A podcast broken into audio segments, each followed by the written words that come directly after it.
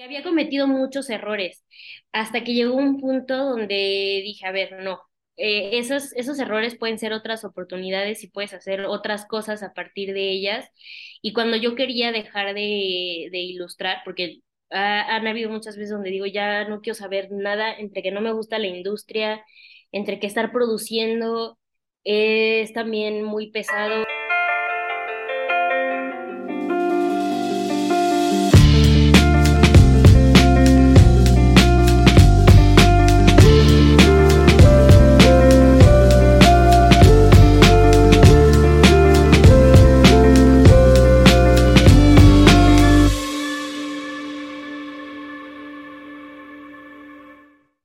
Hola geeks, ¿cómo están? Bienvenidos a un nuevo episodio de Gigi Podcast, un proyecto de Geekers MX.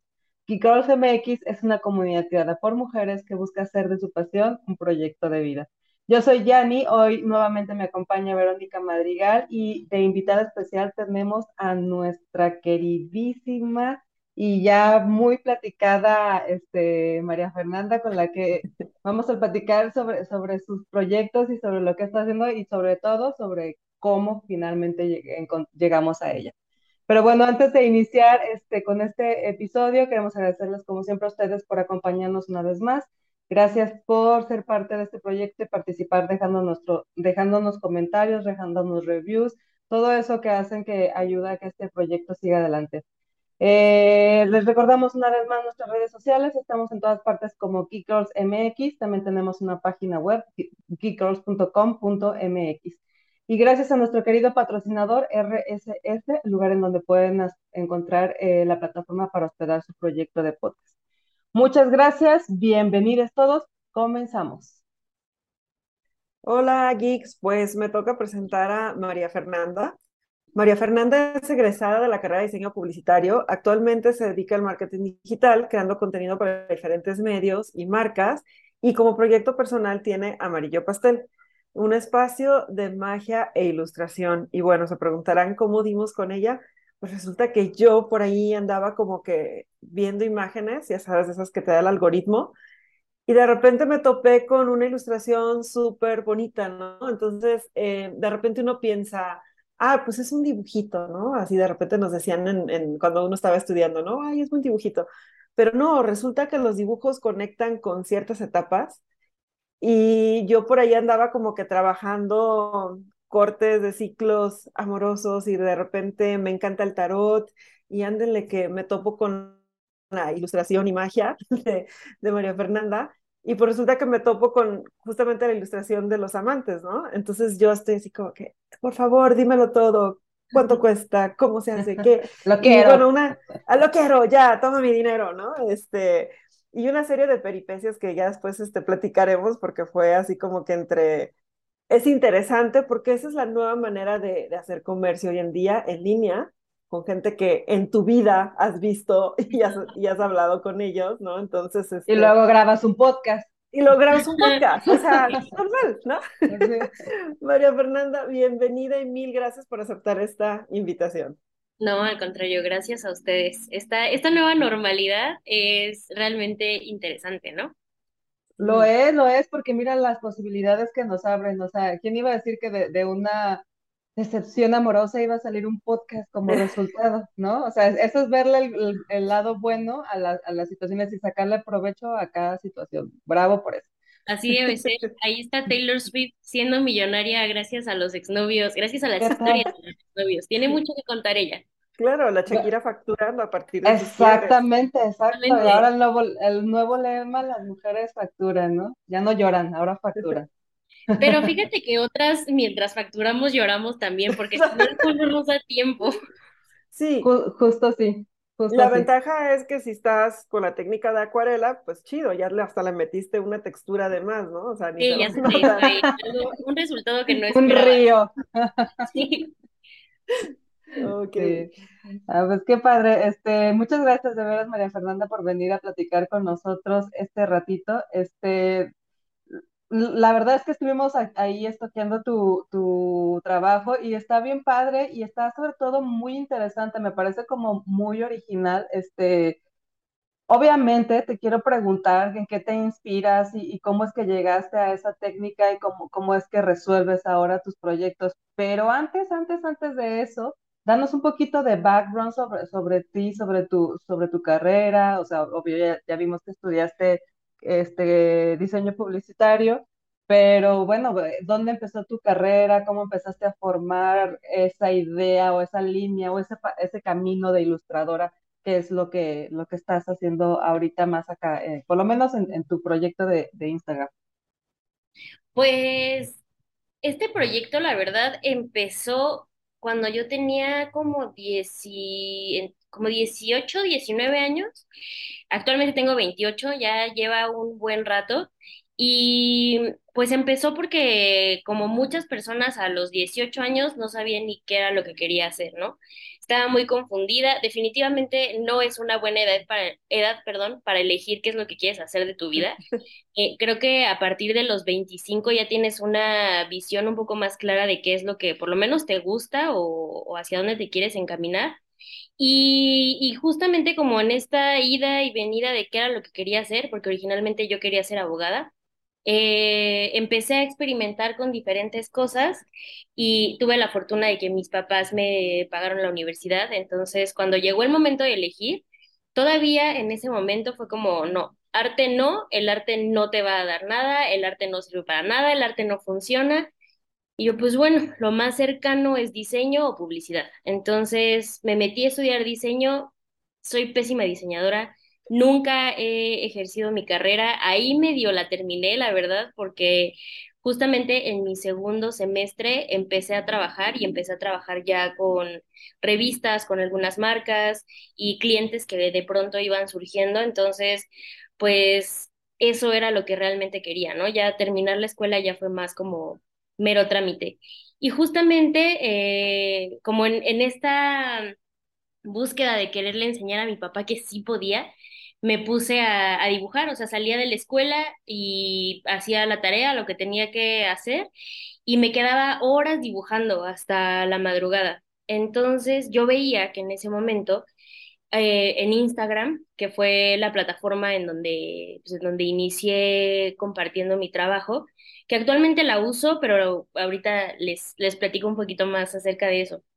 Eh, yo veía que algunas ilustradoras mexicanas que son más grandes que yo y ya tenían una carrera hecha en el diseño y en la ilustración, compartían su trabajo además de su vida y se me hacía muy chistoso porque eran perfiles totalmente diferentes, ¿no? Yo veía que ellas subían su trabajo y que compartían, que exponían y cosas así. Yo no me dedicaba a la ilustración, ni siquiera sabía que uno podía ser ilustrador, no tenía ni idea que eso existía. Pero yo dibujaba, se me hacía gracioso y subía mi trabajo. Gracias a eso me empezaron a contactar algunas marcas y personas que me decían como, oye, eso está bien padre y le quiero regalar algo a mi amiga, a mi novia.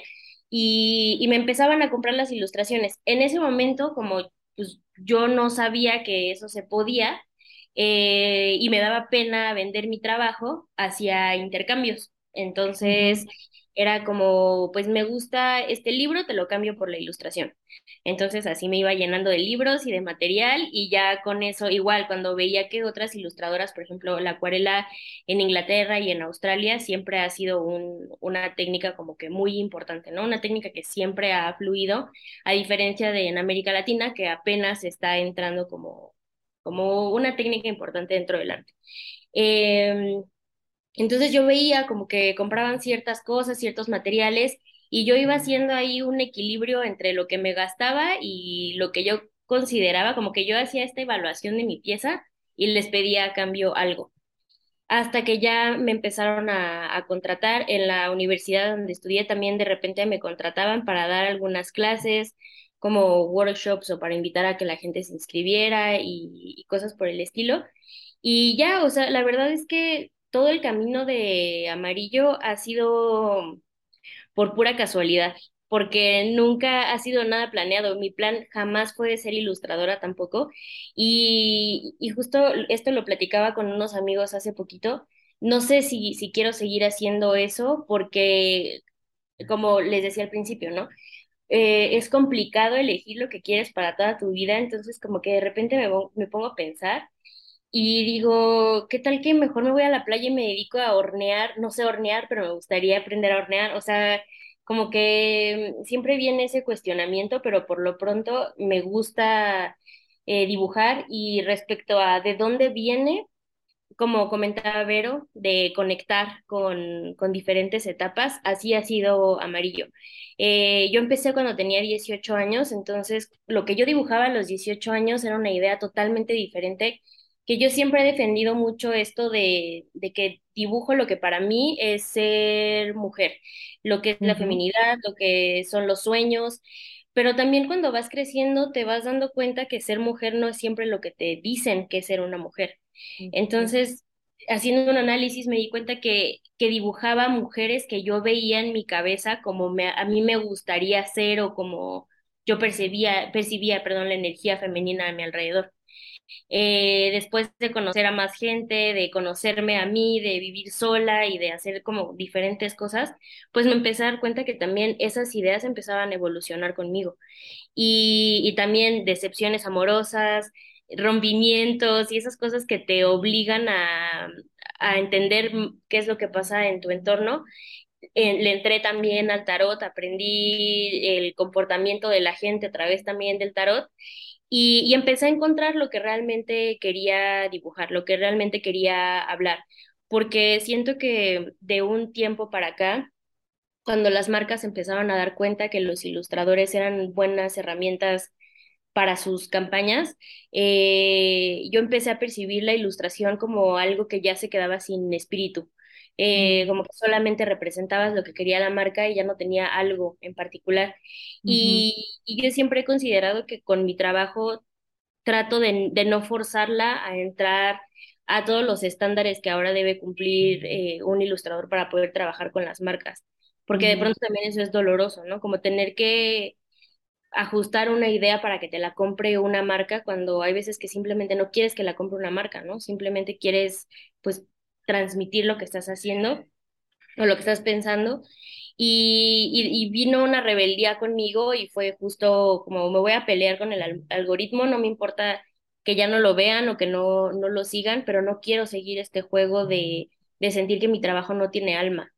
Y, y, y me clavo tanto justo con los detalles y con las historias y con lo que quiere decir cada ilustración, porque eso es lo que quiero, que la gente sí. sepa y que conecte con que sí hay algo detrás de, de esa ilustración, ¿no? No solo aventarme ahí un, un diálogo o un... Una O, cosa bonita que se, ajá, un, sí, empaque o bonito o una, una ajá, sí. ajá, Sí, porque una... creo que, que, que, o sea, creo que eso, la, la ilus- las ilustraciones es eso, ¿no? O sea, una ilustración te cuenta una historia y eso es lo que te conecta, digo, obviamente la manera en que la cuentas, la técnica, los colores, los trazos, pues es con lo, que te terminas identificando y, te gusta, pero el alma, como tú dices, es la historia que lleva detrás la ilustración.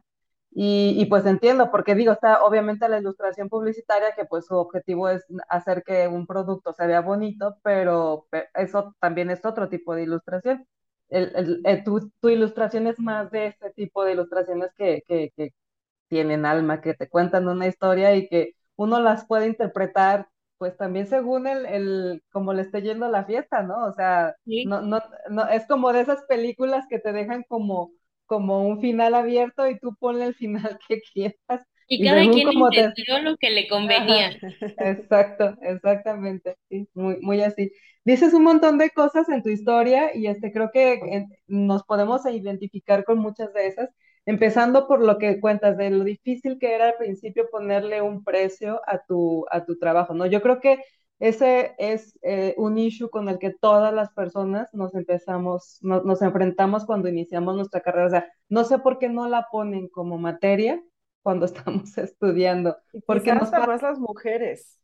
Creo, ajá, a veces pienso que es un issue más de las mujeres. Este, ¿por qué crees, eh, María Fernanda, que, que pasaste tú, por ejemplo, o sea, ¿por qué te daba pena cobrar? A mí también me llamó mucho la atención que dijeras, me da pena, porque digo, sí es como una pena, pero cobras muy poco, ¿no? De repente mal baratos. Yo también me acuerdo de mis primeros años de cobrar este diseño este, y a la fecha, ¿no? De repente dice uno, ay, no sé, pero luego dices, pero la, vida cuesta mucho, o sea.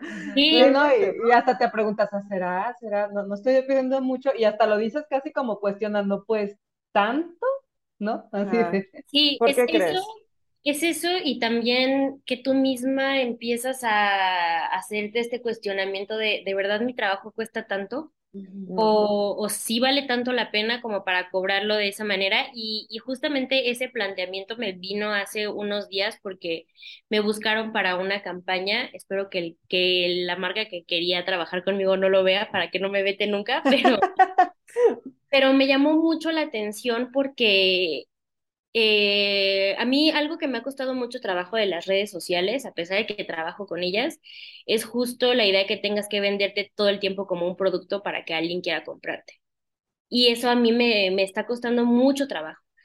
Y me buscan para una campaña, todo bien. Yo suelo preguntar cuando se trata de marcas muy grandes cuánto es el presupuesto, porque lo que yo cobro por un trabajo para alguien que no es una marca es un rango que yo pagaría o que considero que no está tan manchado. Eh, considerando que no son coleccionistas, que quieren tener algo bonito en su casa, o sea, como que considerando todas esas cosas, yo llegué a esa conclusión antes de eh, justo preguntarme si mi trabajo valía o no la pena, ¿no?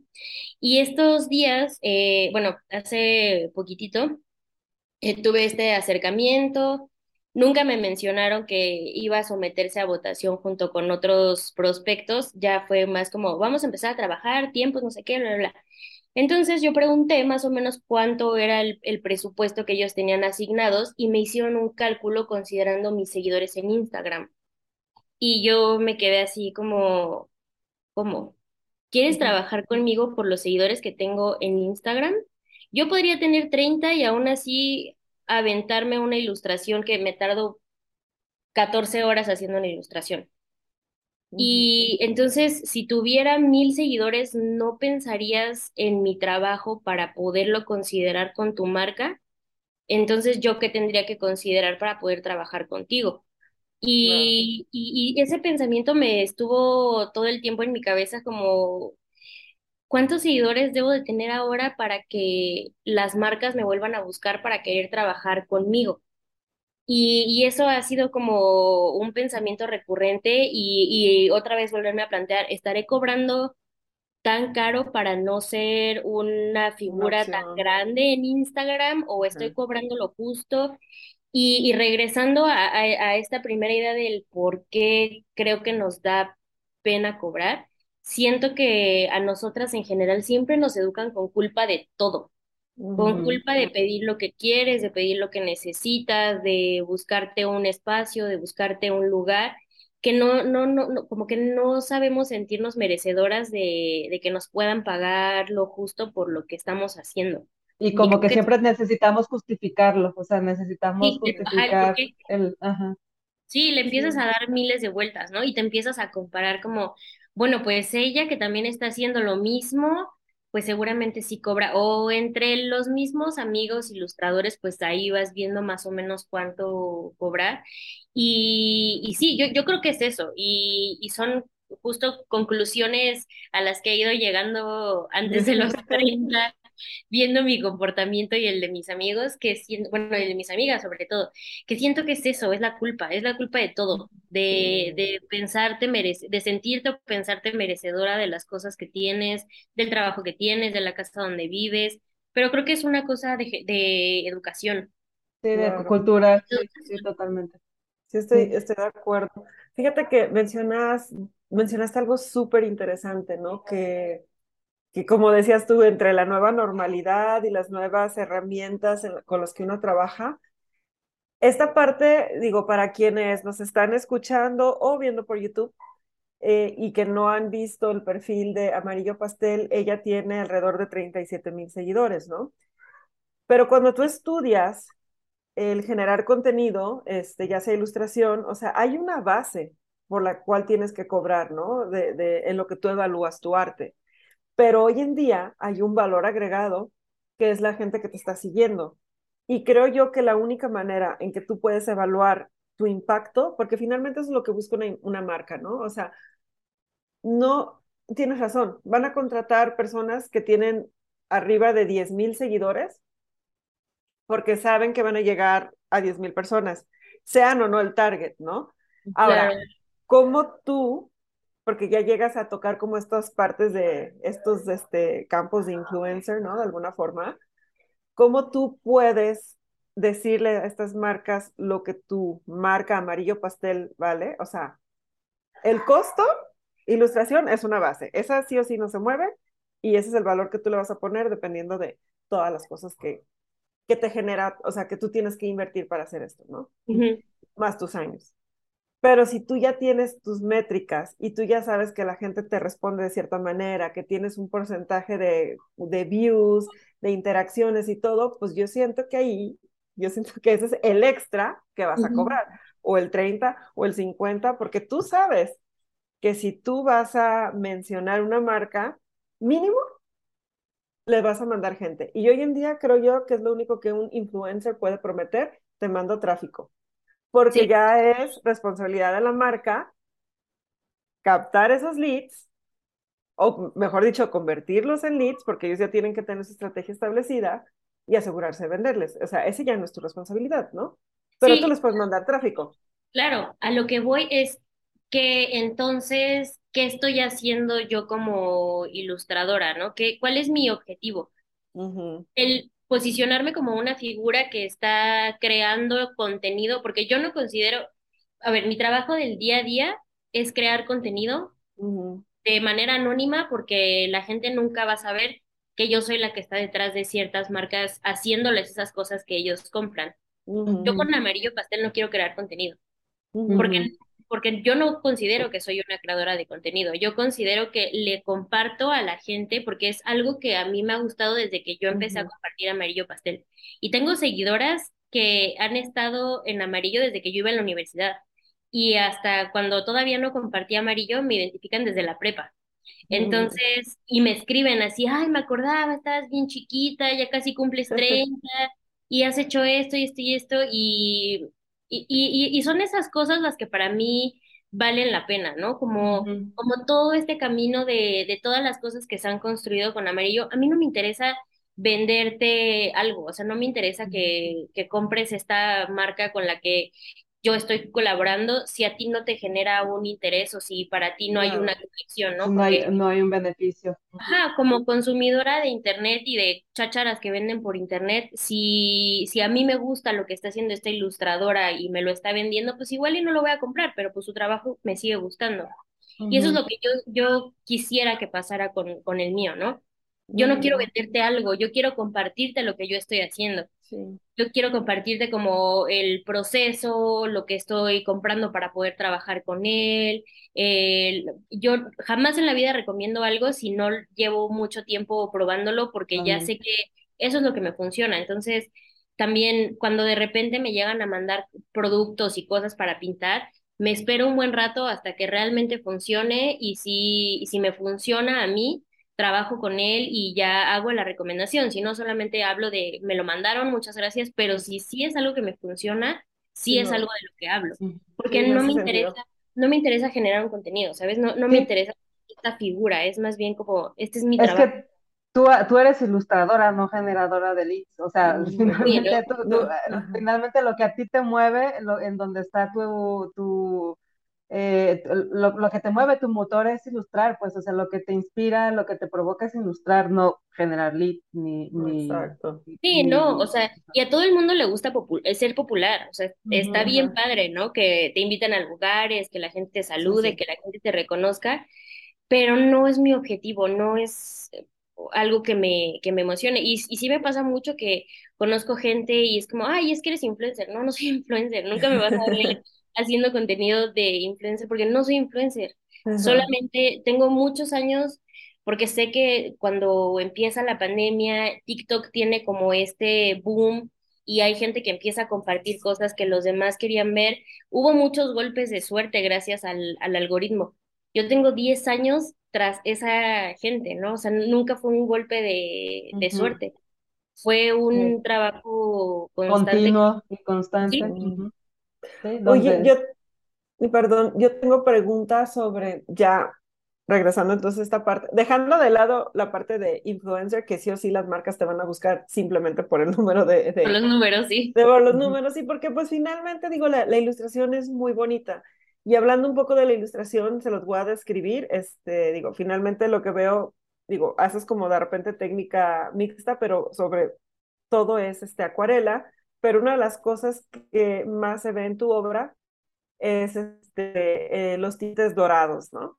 Sí. Entonces, la pregunta es, ¿por qué? O sea, ¿por qué ese tinte dorado? ¿Qué es para ti? Para mí, bueno, yo soy muy fan de Klimt y es como el papá de usar eh, los, los dorados, ¿no? En algún momento tomaba clases con un amigo que, que, fue con la persona con la que yo empecé a dar clases mucho tiempo después y tomé un taller con él y siempre decía que el dorado era desagradable si no lo usabas para el bien.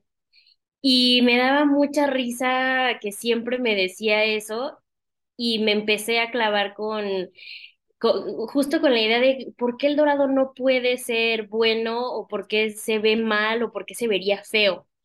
Y cuando me empieza a llamar la atención el tema de la alquimia, del ocultismo y, sobre todo la simbología con el color, y empiezo a estudiar más qué pasa con el color dorado, eh, lo empiezo a integrar cada vez más en mi, en mi obra en general. Eh, la idea del color dorado o el amarillo en abundancia habla siempre de lo contrario, ¿no? Si tú estás cargando mucho ese elemento, estás como mm, sobresaturando esa abundancia que podrías tener y te estás dando como un mal augurio. Yo lo que siempre he tratado de hacer o lo que a mí me gusta hacer y algo que siempre le digo a mi hermana cuando, cuando de repente andamos tristeando, es como vamos a resignificar lo que sentimos y vamos a darle otro significado por completo. Y lo que yo intenté hacer, que ahora abuso demasiado del dorado, es si, si, si tiene una connotación negativa, yo quiero darle un augurio positivo a quien se lo va a llevar, ¿no? Eh, quiero que tenga como justo esta idea de que hay luz, que hay abundancia, que hay algo que viene como bueno para mí. Entonces, como que yo quise romper esa, esa regla Ese de lo tabú. que ajá, ese tabú de que no se podía usar en abundancia, solo en ciertas partes. Y, y, y como también me gusta mucho todo lo que habla Alejandro Jodorowsky y la psicomagia en general, y él habla de justo tú le das el valor a las cosas y le das como ese significado, yo lo quise resignificar de esa manera, ¿no? Porque va a ser malo si estás creyendo que te puede traer algo, algo bueno. Entonces, justo es ese contraste y de repente también tengo esta onda un poco obsesiva de que siento que le hace falta más y cada vez es más y más y más y más y más. Y, y ya llega un momento donde ya no puedo parar con ese color. Se convirtió en tu, en tu herramienta favorita el color morado. Ahorita te inspira el morado. El dorado. El dorado. eh, perdón, eh, no, es que el morado a mí me Ah, inspira. sí, sí, sí, sí, sí, de, de Perdón, confundí. exactamente, justo eso me pasó. No, el dorado. Sí, sí, sí, sí, justo. Sí, sí, Sí, o sea, que- creo que eso es lo que, lo que está muy padre de, de, de dedicarte a este tipo de cosas, ¿no? O sea, no hay una regla, o sea, no es como una fórmula matemática que si no la sigues, tal cual, el resultado no va a ser el que esperas. Y de hecho, con, con, con la ilustración, lo que a mí me encanta es que a veces ni siquiera sabes cuál va a ser el resultado final, pero te encanta. O sea, y es una sorpresa, es una muy bonita sorpresa y, y, y no tienes que seguir una regla tal cual, pues, o sea, puedes, obviamente conoces las bases, obviamente eh, eh, entiendes cómo funcionan las técnicas. Y, y buscas la manera de cómo aplicarlas tú, pero al final tú propia puedes hacer tu, tu, tu patrón de trabajo. Entonces, es, es- eso, eso está padrísimo y eso es una de las cosas hermosas de, del arte en general y bueno, pues ahorita en este caso de la, de la ilustración. Y me encanta lo que dices de resignificar las cosas porque estoy, yo también, este, me clavo mucho de repente con esos temas y estoy ahorita en un trabajo justo así, ¿no? De hacer, de reescribir mi disco duro y este, y y justo es eso, ¿no? Este, entender que las cosas, tú, uno viene con, con el back de todo lo que le enseñaron porque pues creciste en un lugar y te enseñaron un chorro de cosas, pero de pronto te enteras que no, no, no te funcionan, algunas, algunas de esas mm, cosas no te funcionan, o o algunos de los, caducaron. algunos de los conceptos que están ya prescritos socialmente tampoco te funcionan. Entonces es increíble, es una explosión de magia cuando te das cuenta de que tú les puedes dar un nuevo significado que sí te funciona, ¿no? No, y lo más raro es cuando empiezas a conocer más gente y te das cuenta que lo que para ti era normal porque es lo que te enseñaron, para ellos no tiene nada de sentido porque les enseñaron una cosa totalmente diferente. Exacto. Exacto. Sí, Exacto. sí, Sí. aquí. No, si ahorita estás en estos 30 que dices así como que cuestionándote un montón de cosas, uy, espérate a los no, 40, mijita. se Sí, no, mi hijita, con el chocolate. Lo que te falta, sí. Y espérate. No, no, no, digo, sin afán de presumir ni nada, nada más que se pone más chido, o sea, en cuestión de que ya, o sea, lo que sí veo es que las mujeres, o sea, más jóvenes que nosotras, no sé si coincides conmigo, Yanni, pero sí traen ya muchos temas que nosotros apenas ahora andamos como que de- redescubriendo, ¿no? Y sí veo que esta generación, tu generación, viene súper ya con estos conceptos metidazos, los cuales son muy buenos, porque te, o sea, te van a dar una gran ventaja sobre mil cosas. Y qué padre que te estés cuestionando ahorita, pero creo que sobre todo que te estés dando la libertad de considerar que el día de mañana puedes hacer otras cosas y no necesariamente estás casada con todo el tiempo, ¿no? Como que ilustración, ilustración.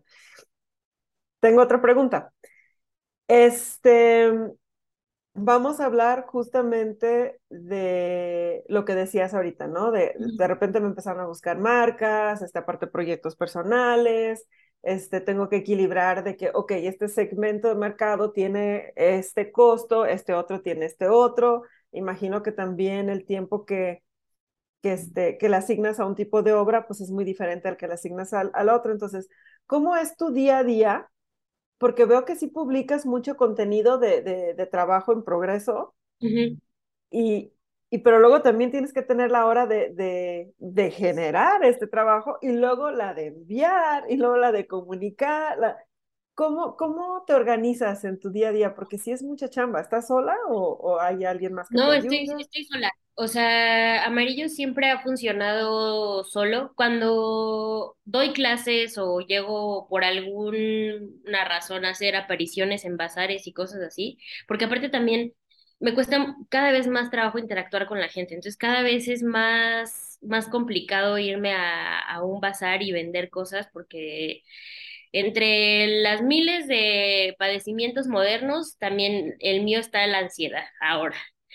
Eh, co- ¿cómo me organizo? La verdad es que soy un, yo soy un caos, porque todo el tiempo estoy haciendo muchas cosas. Tengo un trabajo fijo, pero además tengo muchos freelance, pero también tengo amarillo, entonces estoy así, tratando de sobrevivir. Pero también, no es que, por ejemplo, de repente platico con mis amigas y, y hablábamos justo de sentirte culpable por querer descansar. A mí no me pasa eso, no, no me siento culpable, pero mi cabeza todo el tiempo está planeando cosas o estoy pensando o estoy así todo el tiempo y si no estoy haciendo algo, yo estoy buscando información de cosas irrelevantes que no sé ni para qué me van a servir, pero ya sé qué significa eso, ¿no?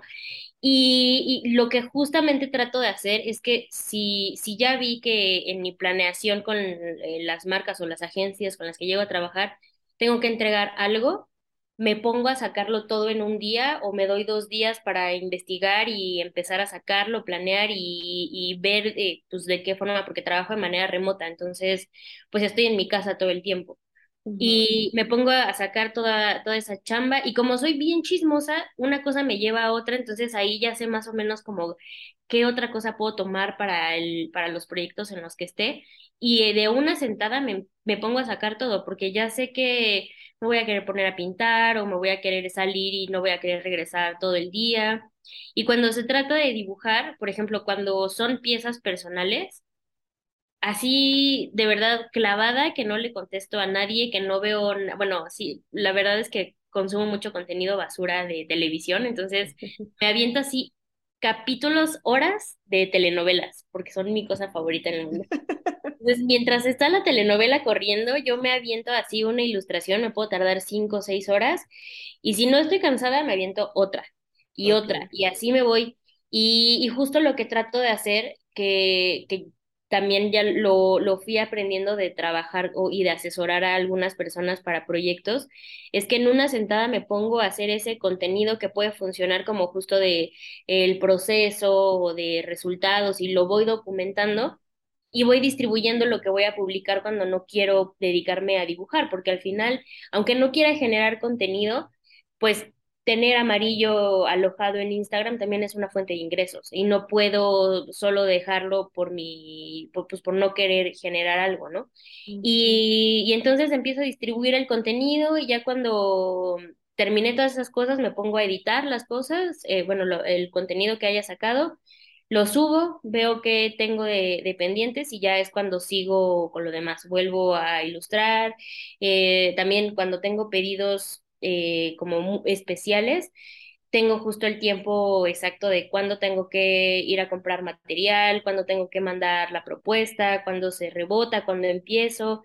Eh, es más bien como que esa calendarización sí es muy, muy importante, ¿no? Cuando se trata también de trabajar con marcas, pues te, te mm, enfatizan mucho en el día en el que se tiene que entregar, si alguien va a venir por ellos, y ya también tú tienes esta oportunidad de decirles, bueno, yo me tardo tanto tiempo en hacerlo yo suelo trabajar muy rápido, pero por cualquier cosa siempre pido un par de días extra y, y ya, así es como, como me la voy llevando. Trato de sacarlo todo al, al mismo tiempo para que me quede también un rato para mí o para mis amigos o para ir a ver a mi familia, para, para irme a hacer güey a otro lado, sí. Pues para cualquier otra cosa que sea parte de tu vida y que te guste hacer, lo cual me parece muy buena administración de tiempo. O sea, ya, eh, Sí. este, muchas, muchas personas, este, creo que nos falta un poquito de, de eso, ¿no? De, porque sí existe, es muy general que existe este show de, de, de que no estamos haciendo nada y te sientes mal por no estar haciendo nada, ¿no? Pero oye, te quería preguntar sobre tu técnica, ahorita que estábamos hablando justo de eso, de cómo te organizas y que dices que, que, que puedes llegar a ser muy rápido y todo. ¿Cu- ¿Cuál es tu técnica? ¿Cómo empiezas? O sea, ¿cómo, cómo enfrentas la, la hoja en blanco cuando vas a empezar a- con un proyecto? Yo no le tengo miedo al hoja en blanco. Me da más miedo sentir que un día me voy a quedar sin ideas. Eso es lo que me da, o, o que no voy a tener tiempo. Sí, y siempre me da mucha risa eso. A mí me, me preocupan cosas que probablemente no vayan a suceder nunca en la vida. O sea, por ejemplo, el otro día le dije a mi hermana que me ponía triste sentir que nunca iba a tener tanto tiempo para escuchar toda la música que existía en el planeta o, o ver películas realmente buenas, o que un día ya no iba a tener tiempo para ver los programas basura que me gustan. Entonces, ya, a mí cuando se me mete algo en la cabeza, se me mete y no hay fuerza humana que, que me lo pueda sacar. Entonces, cuando ya tengo una pieza en la cabeza, que justo fue como surgió la imagen que tengo de amarillo pastel, que es como el, el avatar que está ahí en, en mi perfil, eh, cuando se me mete, la tengo, lo tengo que hacer. Por eso lo hago tan rápido. A mí algo que me pasa y, y, por ejemplo, cuando doy clases es algo que no entiendo cómo a los demás les puede pasar, es justo el hecho de, tener miedo cuando van a empezar algo, porque les da miedo que lo vayan a arruinar. Y yo siempre les digo, pues bueno, si lo arruinan, lo volvemos a empezar. O sea, no hay ningún problema. Eh, por eso, cuando aprendes a pintar, tienes que aprender a pintar en diferentes formatos, porque pues tienes que saber qué tanto la vas a cagar cuando estás aprendiendo, ¿no?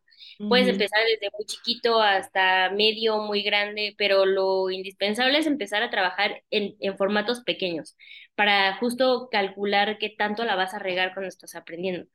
Y, y, y justo con estas ideas que, que no, no paran en mi cabeza y que las tengo que hacer sí o sí, viene esto de ya empecé a trazar, ni modo, me tengo que aventar. Y si no me está quedando bien, empiezo a poner recortes encima o deshago las ilustraciones y con esas empiezo a hacer otras.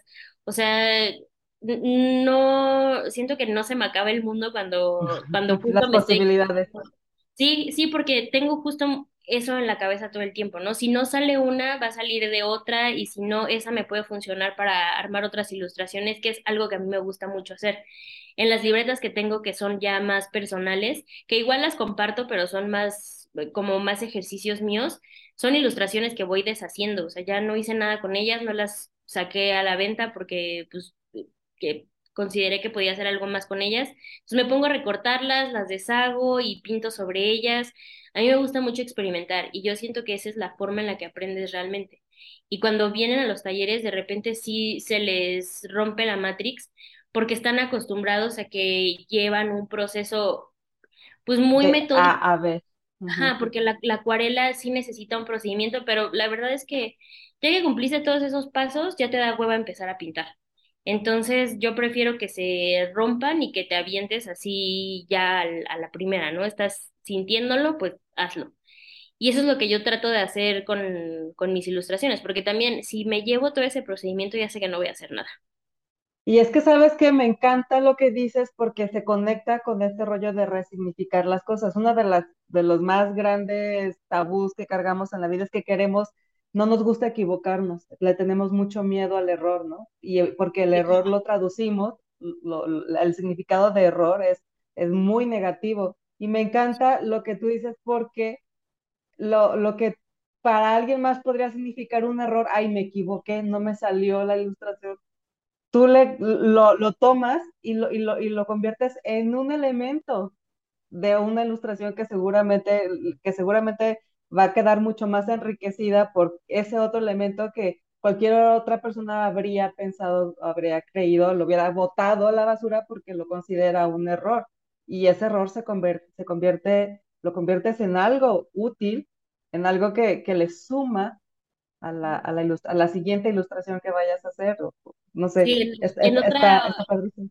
en otra oportunidad, o sea, la verdad yo empecé a tomar mucho ese pensamiento porque cuando tenía 20 años, sí, más o menos 20 años, me escapé de la casa de mis papás y me fui a vivir un romance que no duró mucho tiempo y justamente yo tenía todo el tiempo esta idea de, de que la había cagado, que ya, o sea, pues que, que había cometido muchos errores, hasta que llegó un punto donde dije, a ver, no, eh, esos, esos errores pueden ser otras oportunidades y puedes hacer otras cosas a partir de ellas.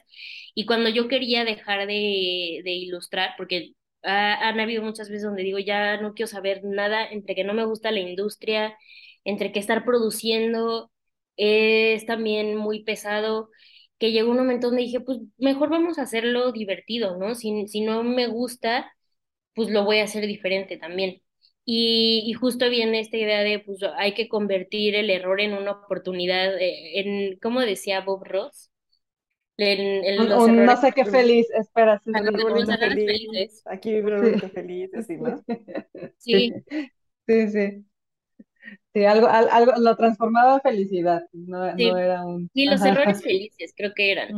algo así, sí, sí, tienes toda razón. Ah, sí, cierto. Sí, sí, sí. Sí, sí. Sí, y bueno, y como diría José José, ya lo pasado, pasado ya. Lo pasado, pasado, lo sí, pasado, sí, pasado. sí, sí, sí, ya, ya. Next, ¿no? sí. Sí, qué, mar- qué maravilloso, este, María, es... Ajá, Si no te, si, si- así es que había otro tema también dentro de la, de la introducción que nos dio, hablaba mucho sobre el significado de ser mujer, cómo, cómo tú interpretabas este ser una mujer. Cuéntanos más sobre, sobre de eso. Pues eso, ay, creo que hasta la fecha me sigue costando trabajo entenderlo al 100%, porque como muchas otras chicas, creo que de todas las edades, porque de pronto cuando platico con mis tías o platico con mi mamá o con amigas que son más grandes que yo, creo que las mujeres siempre hemos padecido de lo mismo toda la vida. Y, justo eh, cuando yo empecé a dibujar lo que eran las mujeres, era más bien esta idea que me vendieron muy chica de cómo tenía que ser, ¿no? Como delicadas y muy sutiles y, como todo rosita y todo bonito. Y, y mientras más, eh, bueno, cuando empecé a, a investigar más y a, pues, a nutrirme de las cosas que me gustaban y también empecé a crecer y me empecé a sentir más segura de mí, de mi trabajo y lo que estaba haciendo, esas mujeres que las dibujaba como tan chiquitas y como tan indefensas empezaron a tener cuerpos más grandes y no por una idea de, de body positivo o, de, de no hacer trazos igual de, de mujeres exageradamente delgadas o exageradamente voluptuosas, más bien fue una idea de cómo yo percibía que se comportaban las mujeres a mi alrededor, ¿no? Como con los brazos muy grandes, como que cargaban tantas cosas, o mis amigas que empezaban a vivir solas, o yo que empezaba a vivir sola, que podía cargar muchas cosas, o subir escaleras todo el tiempo cargando cosas, o sea, como que esa representación en el cuerpo vino más con la fuerza física que también nosotras tenemos. y, y justo también empecé a resignificar lo que yo consideraba que era una mujer, porque tenía mucho esa idea de, porque siempre era como, Fer, siéntate bien, eh, párate derecha. Y cuando traigas falda, así. Entonces, Pierna cruzada. sí, como que todo el tiempo ser una persona así como, ay, es algo que, no soy. Y, y, era más bien como esta, esta idealización de lo que yo pensaba, porque era lo que me decían de así tiene que ser y, y súper delicada y súper bonita y súper romántica. Y ahora es más bien una idea de, no, o sea, es más fuerte, es mística, es como una mujer como muchos secretos, pero mucha sabiduría. Entonces, eso es, eso es como ahora lo veo, ¿no? No, ya no como, como esta sutileza de ser súper dulce, más bien la, sutileza ahora lo, lo siento en los detalles. Por eso las piezas cada vez son más y más y más complejas, porque ahora esa sutileza la encuentro en eso, en, en, en detallarlo lo más que se pueda. Y, y esa dulzura ahora de, de cómo tienen que comportarse, lo agarro más en las cosas que me gusta contar, ¿no? En los poemas o las canciones que de repente ilustro. Ya no se trata como de esta dulzura de, ay, qué, qué tierno, qué bonito, sino como, como sentimientos más genuinos. Sí, sí. Sí, y, y, tus ilustraciones, este, de repente tienen como brazos largos, piernas grandes y fuertes, y, y, eso se siente más como dices, o sea, unos pies eh, fuertes como de, de, pues de una mujer fuerte, ¿no? O sea, de una mujer que ha caminado y que se ha fortalecido y, pasos grandes y este tipo, pues este tipo más de conceptos, de historias, más allá de un significado estético. Sí, que al final, pues en estética está el, el, manga que siempre ha hecho como esta idealización de cómo tiene que verse una mujer o cómo, bueno, cómo los japoneses imaginan que son las mujeres eh, o los hombres que al final siempre han dominado la, la ilustración de todas las formas posibles, siempre ha sido algo que, que ellos están eh, un paso más, un paso más adelante, ¿no? Y, y siempre se han dedicado a dibujar a las mujeres de una forma en la que pues la verdad no somos, o sea, y creo que no, no todas nos identificamos de esa forma. Creo que ahora buscamos identificarnos con, con cosas que, que validen que lo que estamos sintiendo no es otra cosa más que la realidad. Sí, eres la segunda que toca ese tema. ¿Con quién vimos eso, Yanni? Porque me acuerdo que ya habíamos tocado ese tema de la ilustración y que decían, es que las mujeres son o sea, hasta cierto tiempo habían sido pues dibujadas Con por Sara Entonces, ajá, estaban muy, pues, pues sí, o sea, muy, muy sexys, este, pues ahora sí que predominaban ciertas áreas de nuestro cuerpo, que sí, algunas tendremos muchas, otras no tanto, pero entonces dice, pero cuando las mujeres entran y comienzan a dibujar a las mujeres, hay toda esta serie como de imperfecciones y, y, que no son imperfecciones, que, no son, imperfecciones. realidades, ajá, pero pareciera imperfecciones para lo que es el estándar de belleza, tanto en fotografía, modelos, como hasta llegó a transferirse a, ilustraciones, ¿no? Es que hasta, e, hasta eso está construido desde el punto de vista de, de los hombres, pues, ajá, o sea, hasta, hasta como la belleza, como el estándar de belleza de una mujer, ellos lo, lo, lo, lo dibujaron, lo, lo, lo, dije, lo prescribieron antes de que nadie opinara nada. antes de que la mujer dijera, sí, sí, soy así. No, no soy así. Digo, habrá cuerpos que sí. Eso es un fenómeno muy chistoso porque justamente los hombres siempre hablan de esta naturalidad de cómo ellos les gustan las mujeres, que no se note que traen maquillaje, que el pelo sea supernatural, que el cuerpo sea supernatural y lo que consumen es una cosa totalmente diferente a lo que, a esa exigencia que tienen con sus parejas o con sus prospectos de, de, parejas, pero al final sigue siendo un producto que vende. Ese tipo de ilustración, pues creo que jamás va a dejar de ser un éxito. Sí, digo, tiene sus, sus virtudes, pero sin, pero la verdad es que este otro tipo de ilustración, o sea, hecho por mujeres, realmente es igual de misteriosa que una mujer, porque tal cual como lo dices, tiene tantos detalles, tantas cositas que dices tú, ah, ¿qué quiso decir con esto? ¿Por qué está poniendo este elemento con este otro, no? Y, y ahí empezamos todos los, que normalmente pensamos de más a tratar de analizar y como dices tú, ¿no? Este, tratar de explicar cada una de las ilustraciones. Eso a mí en lo personal me parece maravilloso, que cada vez haya más mujeres ilustradoras este, en México. Sí, ilustradoras. ¿eh? exacto. En general, o sea, mujeres que, que nos que, que muestren una imagen de cómo nos representamos nosotras mismas, ¿no? Como lo que, lo que significa ser mujer para, para, para nosotras, desde estos ojos, ¿no? Y que aún así, y que aún así para cada quien significará distinto, ¿no? Pero eh, eh, este, este retrato cuenta más. Pero es bonito saber que a pesar de eso, ya encontramos ciertas personas con las que nos podemos identificar en serio que ya no tienes que cumplir un estándar, ¿no? Que, que, estás viendo que esa persona que no conoces y que probablemente no vas a conocer nunca, pero estás conectando con su trabajo, se siente de la misma forma que tú te sentiste alguna vez o le dieron miedo las mismas cosas. Creo que pasa en general más. Lo, que, lo que pasó con Vero y con la manera en cómo se encontraron Vero y tú, o sea, al final de cuentas lo que pasó fue que conectaron, o sea, de mm. alguna manera, este, lo que, lo que Vero estaba sintiendo conectó con lo que tú estabas plasmando en tu trabajo. Y, y o sea, venos aquí, ¿no? Platicando como si nos de y e, eso es muy interesante porque justo eso que pasó con Vero, a mí me pasó con, con María, la amiga con la que empecé a aprender del tarot.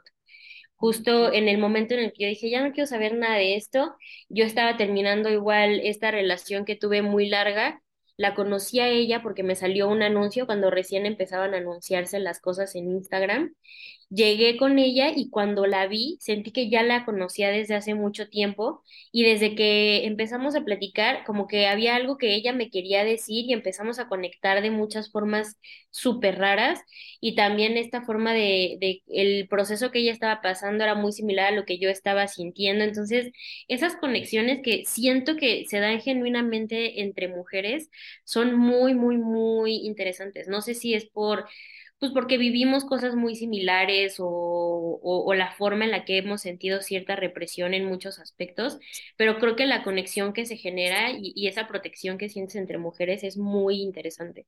Sí, sí, porque, porque parece, exacto, porque, porque además hasta parece magia, ¿no? O sea, como no nos lo podemos explicar, otra cosa son del tipo de, de, de cosas a las que decimos, bueno, es como magia, porque sí es cierto, o sea, cuando tú estás en, en, cierto estado, en cierta, en cierta etapa de tu vida o, o bajo ciertas eh, situaciones particulares, de pronto te encuentras y conectas con, con, con, alguien que, que, que, puede ser empático contigo. Y no precisamente que, que esté pasando por lo mismo o sí, pero que por la razón que sea, la conexión que se genera ayuda a ambas partes, no sé si te fijas, porque, porque no es como que, ah, yo te acabo de conocer, te estoy contando mi historia triste y ya tú me dices algo y yo ya, o sea, tú me, me, ayudaste a mí y, y, ya, no, no, por alguna razón, bueno, a mí me ha pasado esto, por alguna razón sucede como al mismo tiempo de que yo, yo te estoy hablando a ti y, y te estoy contando mis cosas y tú las estás escuchando y me estás dando tu feedback, yo estoy aprendiendo algo y tú estás aprendiendo algo de lo que yo, ¿sabes? ¿Sucede eso o, mm. soy yo?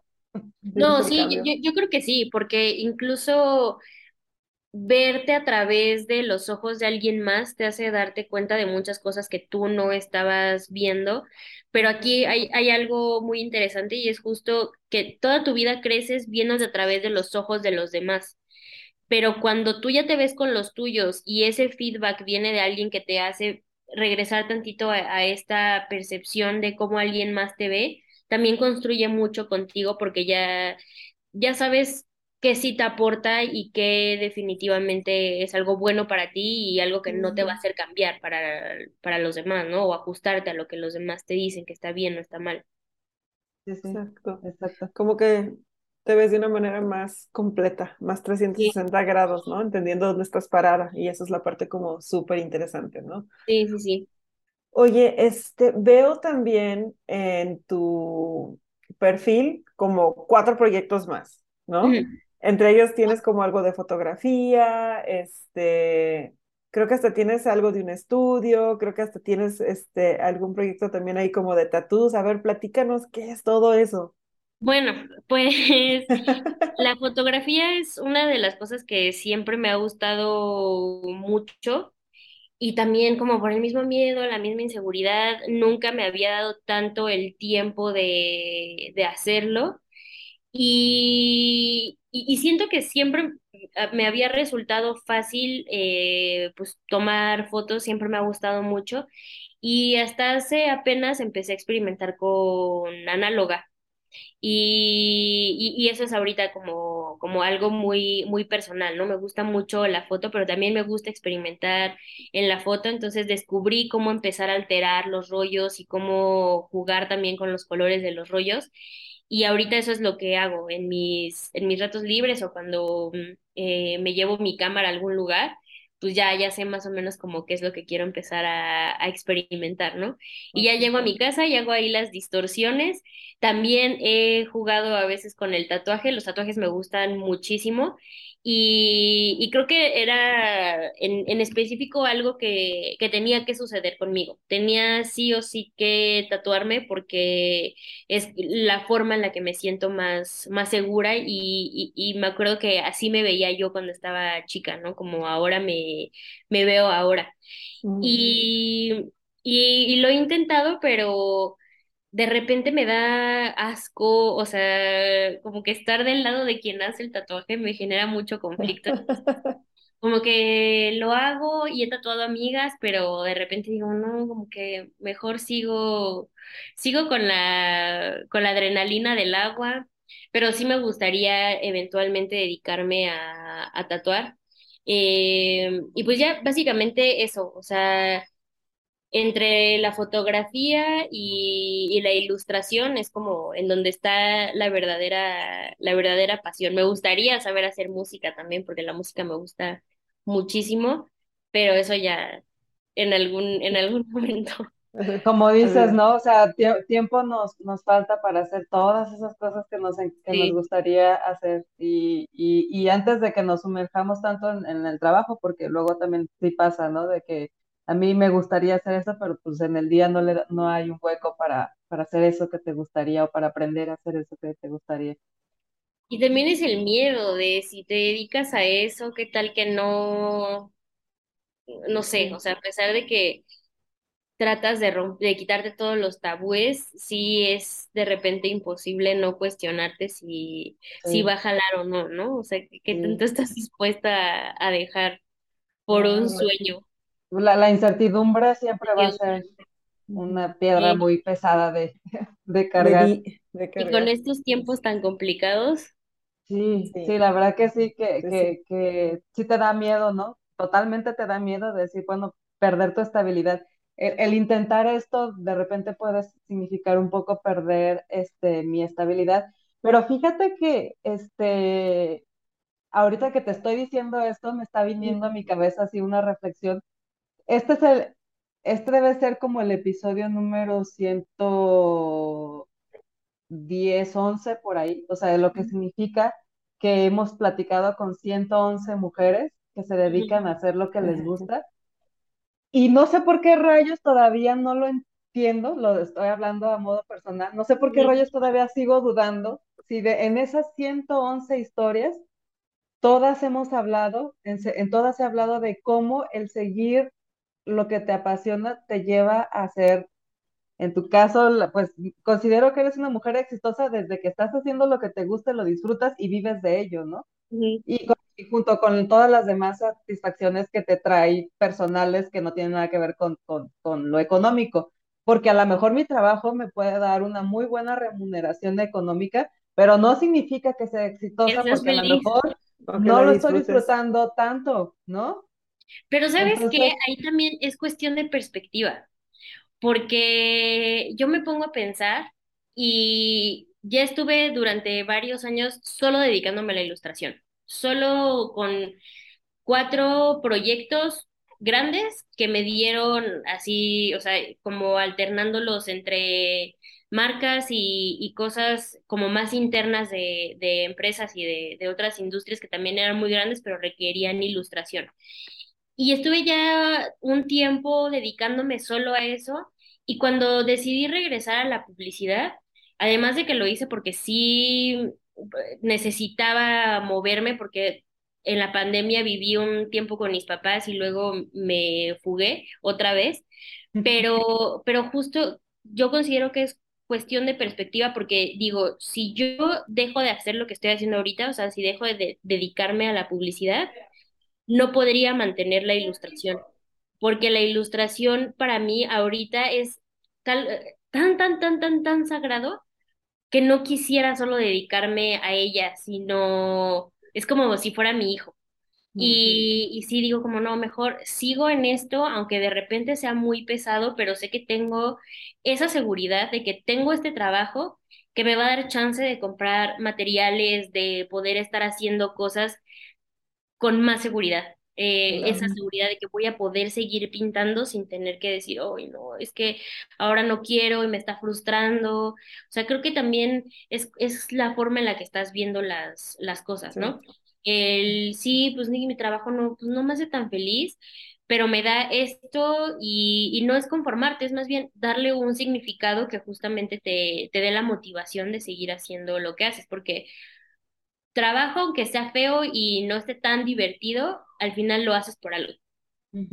Sí, no, definitivamente, y muchas veces puede ser que tu trabajo no sea precisamente lo que te, lo que te apasiona o lo que te mueve, pero lo que, lo que consigues con el trabajo, sí, o sea, no sé, o sea, te- las cosas que, a las que puedes llegar por medio de tu trabajo, solo podrías llegar por ahí.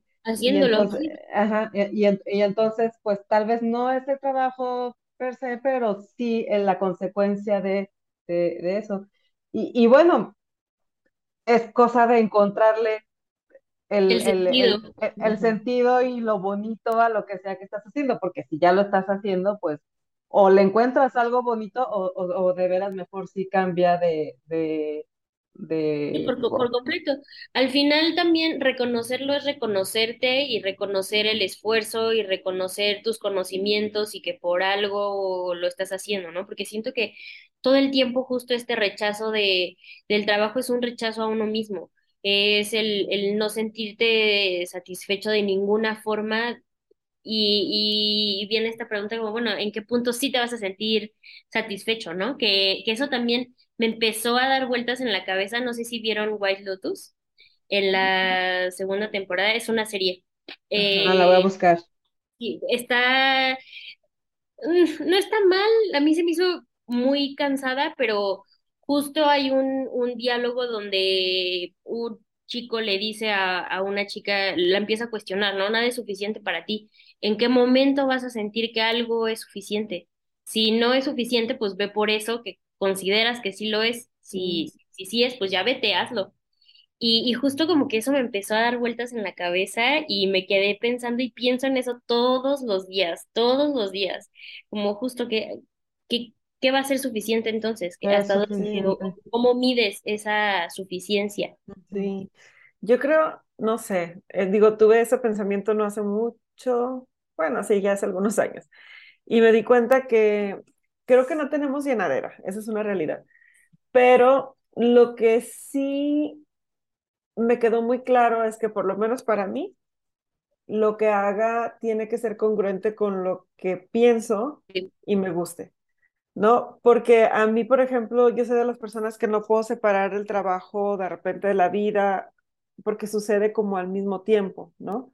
Entonces, como que sí trato, con esto no te estoy diciendo que no tengo balance en mi vida, sí lo tengo, pero lo que hago sí tiene que hacerme sentido, sí me tiene que gustar, Sí, porque ya intenté la otra parte, ya intenté la de voy y trabajo en algo que no me gusta mucho, pero me da el dinero para hacer lo que sí y a mí en lo personal me drenó energía. Entonces ya para cuando salía a trabajar ya no tenía energía para hacer lo que realmente me gustaba y así fue una, fue una rutina que yo la sentí como una eternidad y dije, no, o sea, tengo que cortarlo y hacer funcionar las cosas que sí me gustan, ¿no?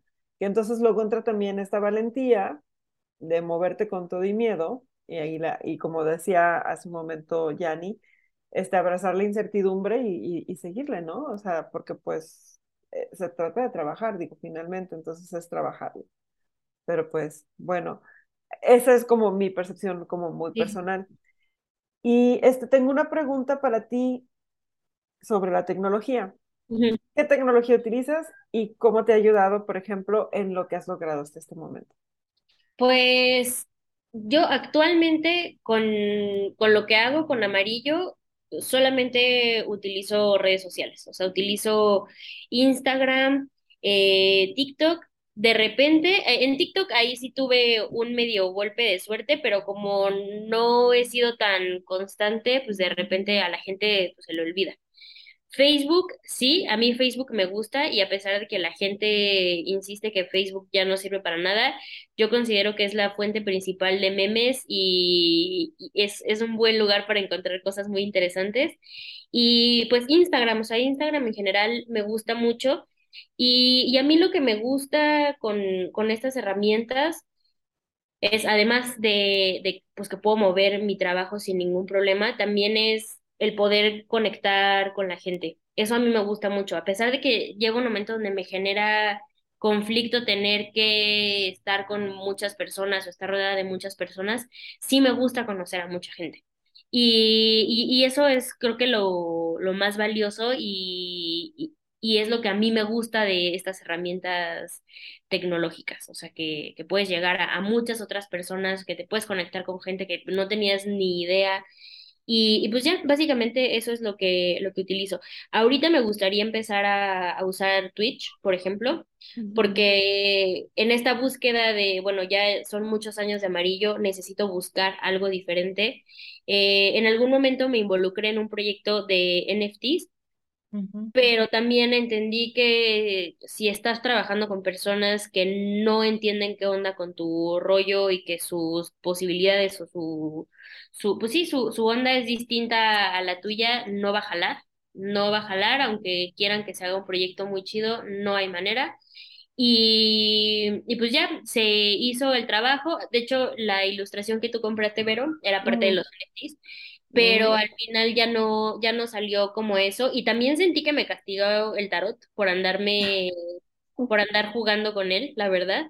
Y dije, no, mejor voy a hacer algo que siempre me ha gustado, porque solía hacer muchos en vivos en, en Instagram, porque justamente hay algo que a mí me gusta mucho y siento que, que eso es lo, lo padre de Amarillo. Aunque he ido bajando muchos seguidores porque ya no publico tanto como antes y ya no hago tantas cosas como antes, hay una, una comunidad que siempre está. Entonces, cuando hago los en vivos, si se conectan 50 personas, esas 50 personas sé que van a estar en el otro en vivo. Y ya nos identificamos y ya nos conocemos y ya sabemos quién sale con quién y quién le rompió el corazón a quién. Entonces, existe justo ese, esa comunicación y, y, somos un grupo de personas sufriendo por lo mismo, pero está igual de chistoso. Entonces dije, bueno, voy a llevar esto a Twitch, pero lo voy a llevar a, a, gente totalmente diferente, ¿no? O sea, voy a probar suerte ahí. A llegar a, otro segmento. A llegar a otro segmento, sí, a ver qué, qué es lo que está pasando eh, con la ilustración dentro de, de, Twitch, que sé que sí hay gente que está involucrada, pero no es tanto como los gamers, ¿no? Sí, es como una industria y un espacio muy bien pensado para ellos. Entonces, eso es lo que me gustaría hacer ahora. Y, y creo que podría hacer cosas muy, muy interesantes nada más es, es cosa de que me organice también con eso, pero sí, o sea, no, no, no he querido probar otra cosa porque también siento que así está bien. Pues sí, si tienes curiosidad, igual lo puedes entender. Hay, hay otra chica que es parte de la comunidad que se llama Lilo, que también este, hace ilustración. Y ella sí tiene su canal de Twitch o de repente ha hecho cosas así. Y bueno, también pues es, es como tener otra opción, otra plataforma y otra manera de, de justo eso, de conectar con otro, con otro público, ¿no? Y, pues a partir de ahí también salen otras. Conocer gente por internet es divertidísimo. A mí mi mamá me sigue regañando porque luego se entera que salí con alguien de bombo o cosas así, pero la verdad es que conectar con gente de internet es muy divertido. Sea, siento que te encuentras realmente la esencia, a menos que, no, s- que sea un psicópata, ¿verdad? Pero Sí. eh, conocer la esencia de, de los demás, siento que la gente es más desinhibida en internet que, que cuando los conoces. Es como si estuvieran borrachos todo el tiempo. Y, y es, es divertido. Sí, es una muy buena analogía esa. Muy bien, pues padrísimo. Oye, pues mira, ves, el tiempo se nos pasó volando y, y, pues ya nosotros aquí en la, en la charla, primero que nada, muchas felicidades porque de veras está, eh, tu trabajo ya así por sí solo habla muchísimo de ti y está muy padre. Y luego conocerte, platicar contigo, bueno, le da, enr- enriquece un chorro todo esto que, que estamos viendo acá en, en la pantalla. Este, es un, fue un gustazo para mí tener esta conversación, de verdad estuvo, estuvo muy a gusto, muy a gusto. Muchas felicidades por lo que estás haciendo, me encanta, me encanta, sobre, sobre todo me encanta el alma que tiene tu, tu trabajo y me encanta que pues le, le has encontrado, tu- no estás siguiendo, no estás siguiendo una fórmula, estás, estás, estás siguiendo a ti, te estás, estás siendo como muy genuina y muy fiel a lo que, a lo que a ti te hace sentir y a lo que a ti te hace sentido sobre todo. Entonces, pues bueno, muchísimas gracias por, por compartir todo esto con nosotros.